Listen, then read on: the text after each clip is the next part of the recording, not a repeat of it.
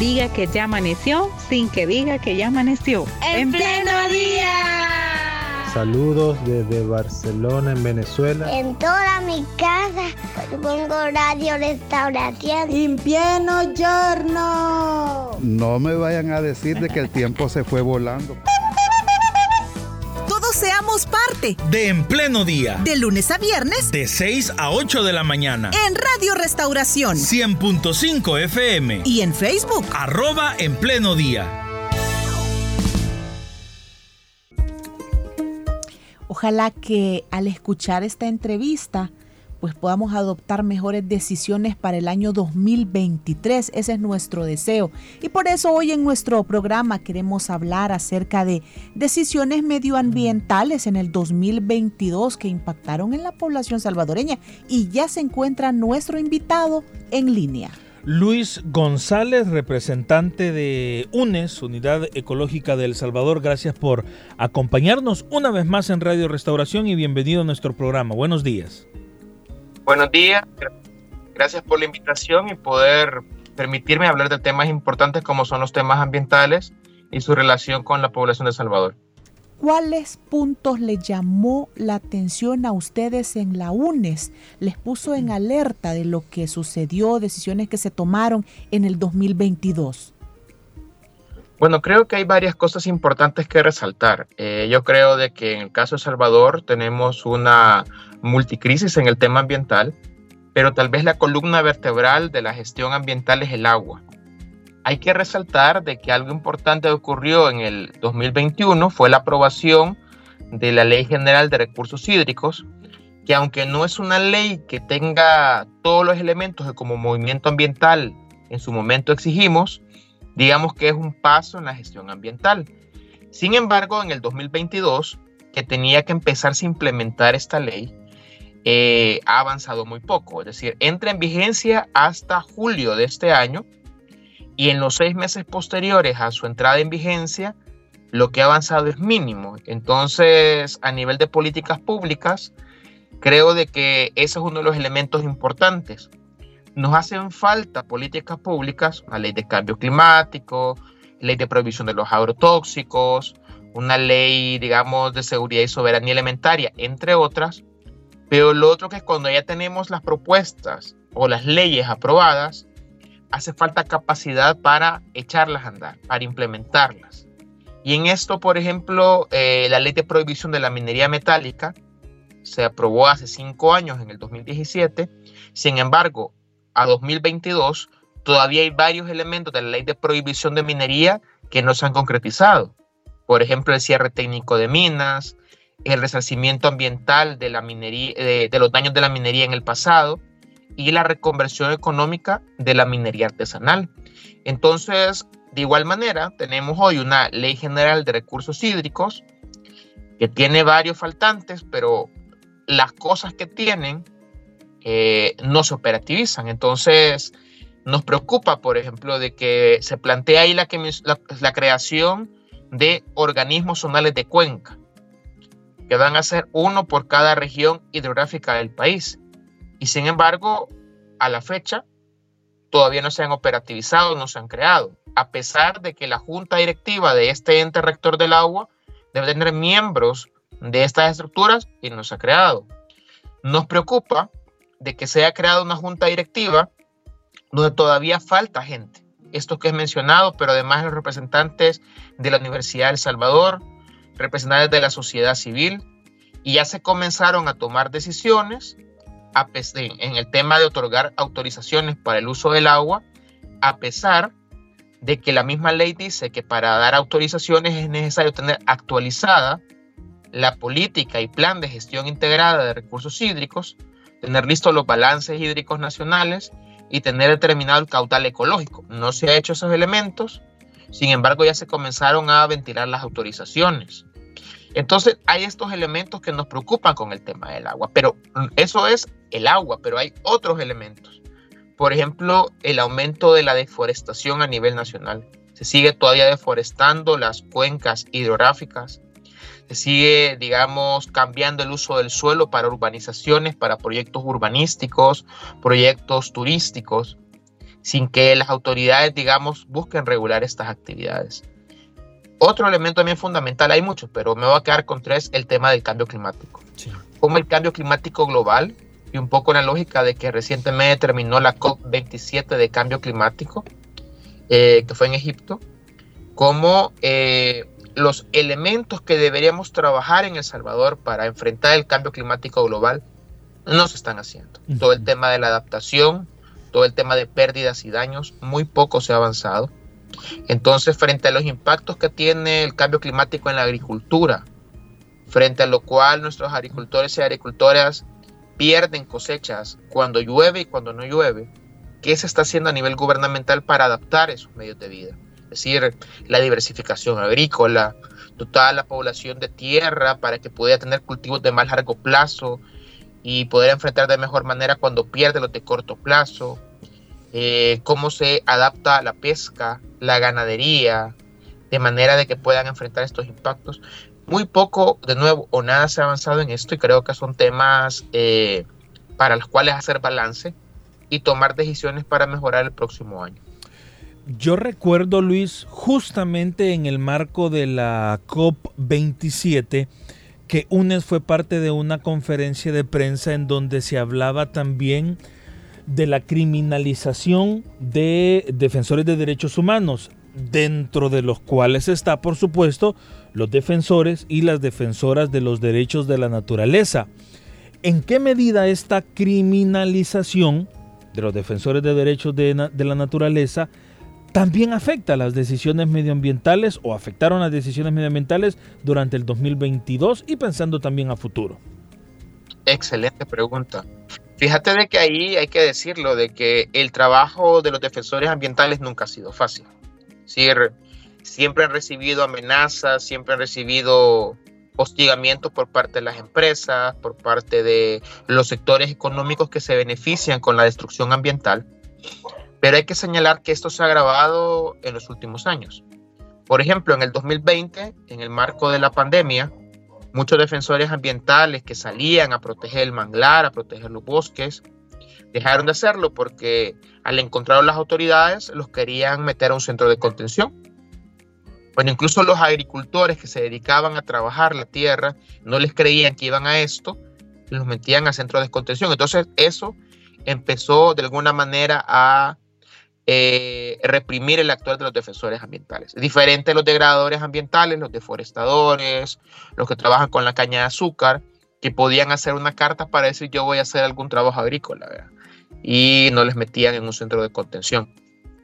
Después esto se vio agravado en actitudes gubernamentales, por ejemplo, en no querer ratificar, bueno, primero firmar y después ratificar el acuerdo de Escazú. Eh, hay que decir que con el acuerdo de Escazú eh, lo que se buscaba era fortalecer los mecanismos de acceso, participación, eh, información y justicia ambiental, que ya de alguna manera están contenidos en algunas leyes, pero lo nuevo eran mecanismos de defensa y protección a los defensores ambientales. Pues el gobierno no lo firma, por tanto la Asamblea Legislativa tampoco lo pasa a ratificar. Entonces ahí hay una buena muestra de que no hay interés en proteger a los defensores ambientales y lo que se alega es en su momento es que este, este acuerdo, este convenio nos puede afectar en, en el desarrollo, en lo urbanístico. Entonces, obviamente eh, hay un claro interés de beneficiar a los sectores económicos que hacen un negocio de la mercantilización de los bienes ambientales. Por último, eh, ya hay que decirlo, ya en los últimos 8 o 9 meses, todo lo que es el régimen de excepción.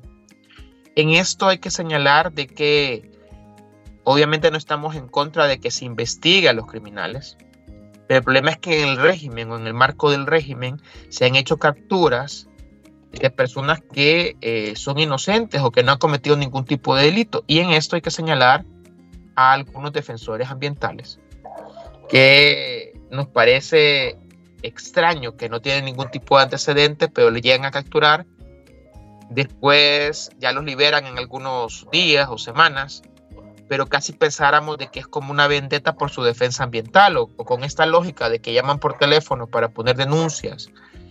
Pueden ser las empresas o pueden ser opositores a la defensa ambiental que de alguna manera utilizan estos mecanismos para amedrentar a los defensores ambientales. También ha ocurrido que hay varios líderes o defensores que les han metido presos a familiares, que con eso sin duda lo que hacen es desmovilizar a la defensora, defensora o defensora ambiental. ¿Por qué? Porque pasa su tiempo tratando de ayudar al hijo o a la hija y no seguir haciendo el, trabajo de defensa ambiental. El caso más reciente es un compañero indígena, Silverio Morales, una persona sin duda honorable, proba, trabajadora y defensora ambiental, en la cual en un operativo le detienen un hijo eh, que él, él repite de que su hijo no está vinculado a ningún tipo de estructura criminal y en ese momento estaba lavando jícamas. Entonces, eh, cada vez más fuerte eh, lo que se dice o se escucha en el territorio que se captura para complementar un número, para llenar una cuota. Entonces se llevan al hijo, lo golpean. Entonces este líder que todavía mantiene una actitud de defensa ambiental, pues tiene que dividir su tiempo sus recursos, sus limitados recursos, para ver cómo puede apoyar a su hijo. Entonces es complicado en este contexto que no se hace una investigación previa a las capturas, que es lo que debería de, ser, o sea, tener una investigación que determina si alguien tiene algún tipo de indicio delictivo o no. Y pues esto sin duda también genera temor en las comunidades de, de ir a cuidar el manglar, de ir al bosque a ver si están deforestando, por el temor de que van a llegar a capturarlo o capturarla y pues en el marco del régimen de sección eh, afectar esta labor de protección y defensa ambiental. Luis, y con base a, a la ley de medio ambiente que establece que en nuestro país hay juzgados ambientales de primera instancia y cámaras ambientales de segunda instancia, ¿cómo ha estado el trabajo de estas durante el 2022 en defensa del medio ambiente? Claro, este es uno de los elementos que yo mencionaba de que tanto en la Declaración de Río de Janeiro se plantea y algunas leyes lo, desarrollan el tema del acceso a la justicia ambiental. Hay que señalar que los tribunales ambientales son de reciente creación, sí, relativamente. Fueron propuestos por UNES y por FESPAD en el 2012. Fueron aprobados en el 2014. De ahí se creó uno. Al siguiente año se crearon los otros, los otros dos y una cámara y comenzaron funcionando muy bien. Es decir, yo creo que en su momento fueron el acceso a la justicia ambiental. Pero nos preocupa de que muy recientemente, bueno, el año pasado, se empezaron a hacer cambios en el órgano judicial y, por ejemplo, al magistrado Lizama, que estaba en la Cámara Ambiental, que por cierto fue el primer juez ambiental del Salvador, se le traslada, se le quita de, de su jurisdicción y se le manda a, otra, lejos, creo que a San Vicente, eh, que no tiene nada que ver con lo ambiental. En su momento se dijo de que se iba a cambiar o se iba a quitar a las personas que tienen más de 60 años eh, de, como jueces. Él ni se acerca se da. Entonces creemos de que esto fue una vendetta por su buen trabajo en la protección del ambiente, que obviamente afecta intereses. En la misma lógica, un juez de San Miguel Eliu Díaz también se le remueve, cuando también tenía varias resoluciones, al igual que el magistrado Lizama, de protección de ríos, de protección de bienes ambientales. Entonces creemos que esto genera una violación a la independencia judicial y genera zozobra. Entonces obviamente los demás jueces que todavía están van a estar limitados, bueno, si es que saco una resolución que pueda afectar intereses, pues me van a remover. Entonces sentimos de que todo el 2022, las resoluciones que ha generado los, la Cámara Ambiental como los tribunales han sido más como de seguimiento, más como si hay medidas temporales, mantengámoslas, pero no demos unas medidas definitivas. Eso ha ocurrido, por ejemplo, con el río Sansunapán, que hay un, hay un proceso abierto por la construcción de una octava represa. Ese proceso está en la Cámara Ambiental. Entonces lo que se ha venido es prolongando las medidas cautelares en vez de declarar medidas permanentes o decir ya de, tajo, este proyecto no puede hacerse porque ya el río Sansunapán está sobreexplotado, ya tiene siete represas, no puede haber una octava, ¿no? Se sigue dando largas, se sigue diciéndole a los ministerios vinculados que den informes, que resuelvan cosas, cuando ya se les ha pedido varias veces y no las cumplen. Entonces, Creemos de que también hay una limitación al, al acceso a la justicia ambiental. De igual manera, como hay con otros derechos, por ejemplo, también el acceso a la información ambiental. Se ha visto duramente limitado, tanto en el Ministerio de Medio Ambiente con, como con la aplicación de la ley de acceso a la información pública, que no es de, ninguna persona un secreto, que cada vez es más la información que se declara como reservada. O sea, fue tan, es tan exagerado la aplicación de la reserva que no se aplica lo que dice la ley, incluso en la justificación de declarar una información reservada. O sea, no solo es yo decido declarar reservada información, sino que tengo que justificarla. Que en algún momento el Ministerio de Medio Ambiente declaró reservada la ley, la propuesta de ley que presentaron de Ley General de Recursos Hídricos, que iba a discutirse en la Asamblea. Entonces, declararla por siete años como reservada cuando se iba a discutir y la sociedad y el público en general tenía que conocerla, es completamente irracional. Entonces, muchos temas ambientales se declaran en reserva cuando no debería ser así. Información de que debería estar colgada de, oficio en la página web del Ministerio de Medio Ambiente no se cuelga o se cuelga tarde. Y mecanismos de participación, o sea, el acceso a la participación ciudadana en los temas ambientales también se ha visto debilitado, eh, sesgado, y muchos espacios de participación fueron borrados. Por ejemplo, el Consejo Nacional de Sustentabilidad Ambiental y Vulnerabilidad, pues se desapareció, no se le dio continuidad. Y afectando con ello todo lo, digamos que todo lo que se estaba haciendo, las plantatones, la articulación entre cooperación, gobierno, organizaciones de la sociedad civil, empresas para la protección ambiental, todo eso se perdió por una falta de seguimiento y por no apoyar las medidas encaminadas a la participación ciudadana en la gestión ambiental.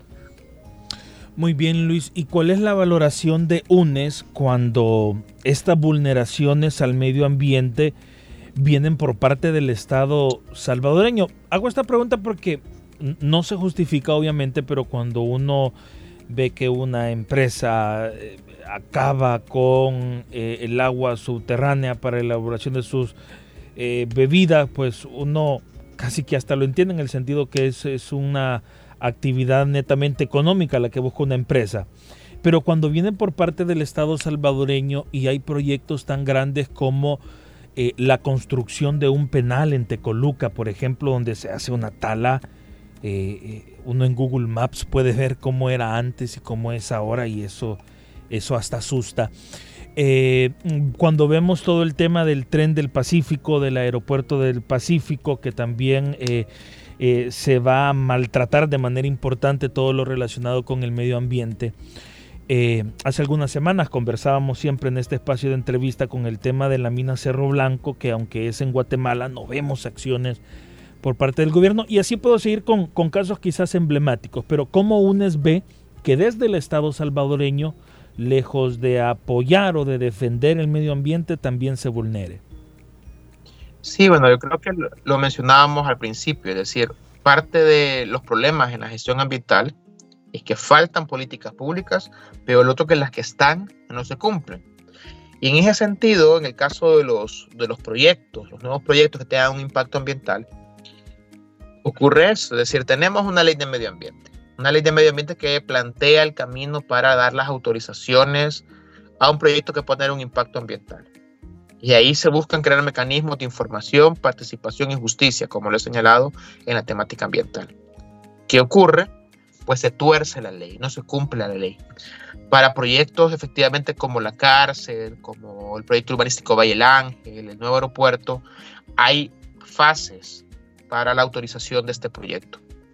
Desde llenar el formulario ambiental hasta hacer el estudio de impacto ambiental, el hacer la consulta pública en el proyecto, recibir cartas de objeción si es que las hay, etcétera, etcétera, etcétera.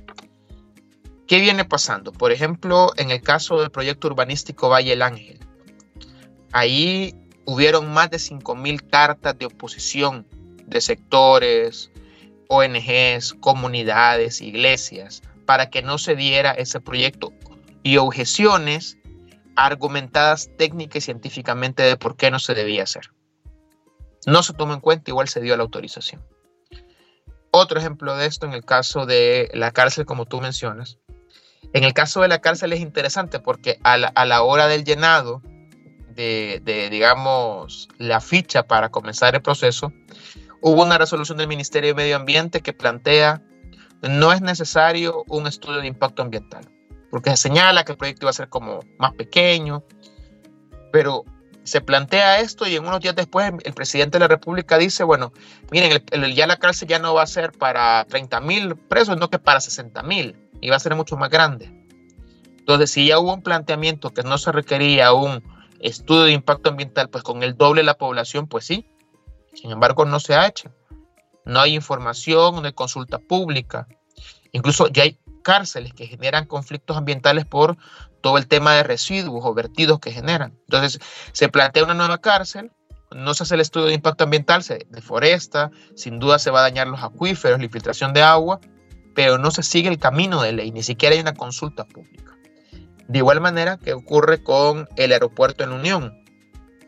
Ahí el Ministerio de Medio Ambiente, con la ficha inicial, plantea que sí es necesario un estudio de impacto ambiental. Obviamente, hay una zona de manglar que se va a ver afectada, eh, todo este bosque salado, la infiltración de agua, pero se plantea que es necesario un estudio de, impacto ambiental previo a dar un permiso ambiental y en esos días la Asamblea Legislativa, oficialista obviamente, genera leyes en las cuales plantea la necesidad de hacer estos proyectos, el tren, el aeropuerto, como proyectos de eh, interés público y que todas las entidades del Estado le facilite todo lo necesario para echarlos a andar.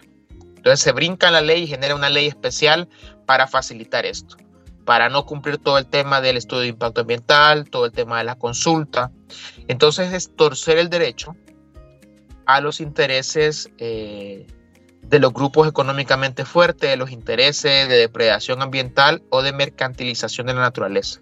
Y hay muchos más ejemplos. O sea, por ejemplo, los desalojos de estas familias en Tasajera. Ahí todavía hay un, para mí, hay un conflicto en el tema de tierras, porque ahí hay una zona que está declarada como área natural protegida, es decir, no se puede tocar. Sin embargo, hay un terreno privado y todavía en mi lectura creo que no se ha sabido determinar si las familias están en el área protegida o en el terreno privado. Si están en el área protegida, la ley de áreas naturales protegidas plantea que se debería hacer. Y si está en el terreno privado, pues también se tendría que analizar cuánto tiempo tienen viviendo ahí, porque si ya tienen 30 años, pues ese terreno les pertenece por prescripción adquisitiva. Obviamente eso tiene que alegarse y la gente, pues obviamente muchas veces no conoce de derecho y no saben de que si viven quieta, pacífica e ininterrumpidamente en un lugar que no les pertenece, pues se convierten en dueños. Pero aquí vemos de que hay un interés de hacer un proyecto turístico en ese lugar y no de beneficiar a las personas. Entonces se brincan todo el tema de la protección del área protegida o de beneficiar a las personas por buscar facilitar el acceso de esos terrenos a quien quiera hacer un proyecto turístico. Ese tipo de análisis tendríamos que hacerlo y ver cómo las leyes están aplicando, aplicando en conveniencia de, de las empresas, de las industrias y no de la población afectada. Bueno, y como ciudadanos, ¿qué podríamos hacer nosotros en el 2023 si estamos preocupados por estas decisiones medioambientales en nuestro país? No, yo creo que primeramente estar informados. Es decir, no nos dejemos ir con la primera cosa que escuchemos, busquemos más información, miremos cómo nos afecta, tal vez no de manera inmediata, sino que a largo plazo, a mediano plazo. Por ejemplo, ustedes mencionaban el tema de la mina Cerro Blanco. Si bien acá fue prohibida la minería hace cinco años, en Guatemala y en Honduras no y los proyectos mineros transfronterizos nos afectan en El Salvador. Por ejemplo, el proyecto Cerro Blanco es uno de varios proyectos mineros que se desarrollan en Guatemala en la zona transfronteriza o con las cuencas compartidas con El Salvador, en la cuenca del río Lempa. Y también en Honduras hay varios proyectos mineros que se están explorando en la cuenca compartida que es el del río Lempa. Con un proyecto minero que se desarrolla en la cuenca Río Lempa, se va a contaminar el agua del río Lempa, que es el 60% del agua superficial en El Salvador, de la cual dependemos 4 millones de salvadoreños y salvadoreñas. Es decir, el 40% del agua que se consume en el área metropolitana de San Salvador viene del río Lempa. Entonces, obviamente, si se contamina esa fuente de agua, nos afectamos. Probablemente no es que nos vamos a intoxicar de manera inmediata, pero la concentración de metales pesados, de arsénico, selenio, plomo, cromo y de algunos químicos como el mercurio o el cianuro, se van a ir bioacumulando en nuestro cuerpo, en las plantas, en los animales, y nos van a ir poco a poco degradando la salud y generando enfermedades, hasta pues en algún momento matar a las personas. Esto tiene que evitarse. Y esto pasa porque la gente esté consciente de la amenaza, como consciente de la amenaza del, del uso de químicos en la agricultura, por ejemplo el glifosato en la caña de azúcar que ha generado tantas enfermedades renales en el oriente del país, en toda la zona costera. Entonces la gente que vive cerca de un cañal sabe que es malo, igual que las quemas o la deforestación o el uso intensivo del agua, pues se opone. Pero ¿qué pasa cuando ese glifosato llega a las ciudades, en otros alimentos? Entonces la población en general tiene que cobrar conciencia de las amenazas ambientales. En ese sentido, organizarse y exigir de que no se permitan proyectos, eh, acciones, eh, industrias que puedan afectar el ambiente y la salud de la población. Entonces necesitamos involucrarnos en la protección ambiental que nos incumbe a todos y todas. Entonces todos deberíamos convertirnos en defensores ambientales, que al final es defender nuestra propia vida, la de nuestra familia, nuestra comunidad y de Salvador en general. Muy bien, llegamos a las 8 de la mañana con dos minutos. Vamos a finalizar nuestro espacio de entrevista y agradecemos a la Unidad Ecológica Salvadoreña a través de su representante Luis González por haber compartido con nosotros y analizar algunas decisiones que se han dado en este 2022 y que si no les prestamos la atención que merece, la importancia que necesita, puede afectarnos directamente a todos nosotros. Muchísimas gracias Luis. Es un gusto y gracias por el espacio para poder abordar temas tan importantes. Muy bien. Que esta entrevista sirva entonces para replantearnos, ¿verdad? En el 2023, qué acciones podemos hacer, cómo puede ser la decisión que yo tome o si me involucro o no me involucro, pero todo para que no nos afecte como ciudadanos en el tema medioambiental. Gracias por haber estado con nosotros en este día lunes, así comenzamos la semana. Muy bien, nos encontramos. Ah, bueno, eh, yo hoy me despido. De, ¿Ah, sí? De en pleno día, sí. Es por el tema de las, de las vacaciones y del descanso anual que oh. conocemos. Entonces, si Dios nos lo permite, nos escuchamos. ¿Hasta el otro año? Hasta el lunes 2 de enero. si Dios así nos lo permite. No me vayan a dejar sola, por favor. No, por favor, acompañando a Carla Contreras. Apóyenme. todos los días, de lunes a viernes, de 6 a 8. Esté con Daisy, esté con Arnulfo, esté con quien esté. Aquí. Y yo que como saben que yo escucho Radio Restauración. Ustedes saben que aunque ande eh, aunque no venga aquí presencialmente, aquí en esta cabina, como siempre escucho la radio y como siempre me levanto temprano y en la casa y etcétera, voy a estar reportándome de vez en cuando. Bueno, pues entonces que descanse, aproveche bien este tiempo, haga todo lo trazado para estos días de vacaciones anuales y pues ustedes, por favor, acompáñennos mañana, tempranito, a partir de las 6 de la mañana. Ya hice cita con el mecánico, ya hice cita con el que me va a con la que me va a revisar la, muñeca que yo que les Hoy sí, ¿verdad? ocupado. hay que ir a ese tratamiento. unos documentos hay que quiera renovar, que no sé qué. Entonces vamos a estar ocupados. Que el Señor les bendiga, se cuidan mucho y continúen con la programación de Radio Restauración.